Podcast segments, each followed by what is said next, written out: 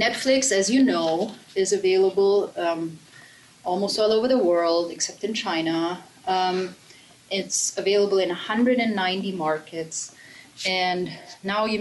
Juanita, oyentes, buenas noches. Seguimos aquí desde Netflix, esta vez desde Los Gatos, California. La sede principal, dos de las sedes principales eh, quedan en Estados Unidos, esta en el lado más norte de California.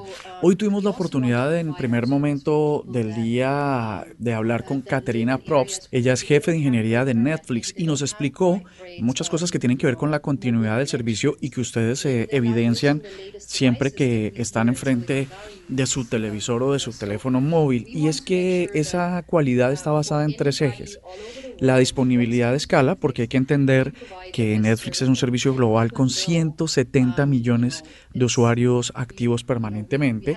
Y la segunda es no evidenciar la complejidad de cara al usuario nos explica que todo el tiempo se está revisando, se está creando, se está modificando y actualizando el código para que los usuarios puedan tener mejores funcionalidades, una sostenibilidad y una continuidad del servicio sin falla, sin que ellos se den cuenta. Pero es una red mundial de servicios, una red mundial de servidores que están ejecutando diferentes tareas para que, por ejemplo, el, el algoritmo que elige las recomendaciones y los videos que es muy complejo, pues pueda funcionar de la manera correcta. Y el tercero es que ellos mismos propician o generan caos en sus sistemas de información para que eso le permita a las máquinas y a toda la tecnología que hay detrás aprender de los errores para que siempre el servicio esté arriba.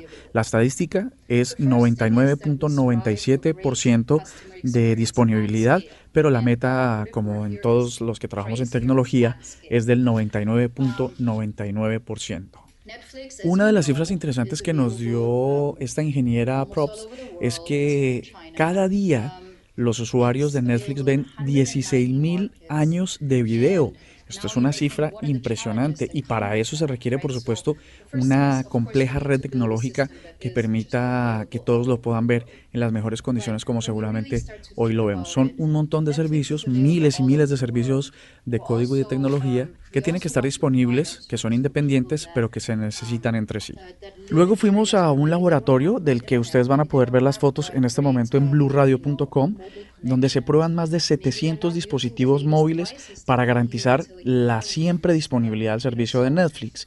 Este laboratorio es, una, es un impresionante almacén de teléfonos. Todos los teléfonos, de todas las marcas, de todas las referencias, están permanentemente conectados a un servidor que le entrega y le, y le sirve video a través de la aplicación de Netflix y puede monitorear si su sistema operativo, si la actualización de la aplicación pone en riesgo el servicio y lo que hace es eh, avisar a los técnicos y a los ingenieros para que puedan tomar acciones sobre eso. Este departamento también se encarga de encontrar la mejor forma tecnológica de que el contenido tenga la mejor calidad posible, incluso con una mala calidad de Internet o con datos insuficientes.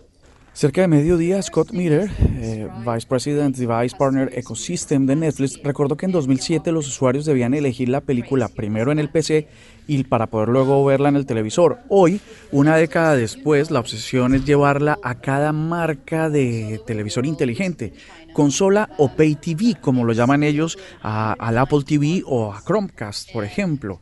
En orden de experiencia de usuario eh, sobre los televisores inteligentes, Meter dijo que en primer lugar está LG, segundo Sony y tercero Samsung, que su objetivo eh, no solo es la rapidez con la que el software responde a la aplicación de Netflix, sino hasta la inclusión de botones específicos dentro del control remoto para que garanticen que el usuario pues, pueda acceder de forma inmediata. Otra prioridad tras la crisis, la conocida crisis de la neutralidad de la red, es establecer convenios con los eh, proveedores de celulares para entregar el servicio de Netflix sin consumo del plan de datos.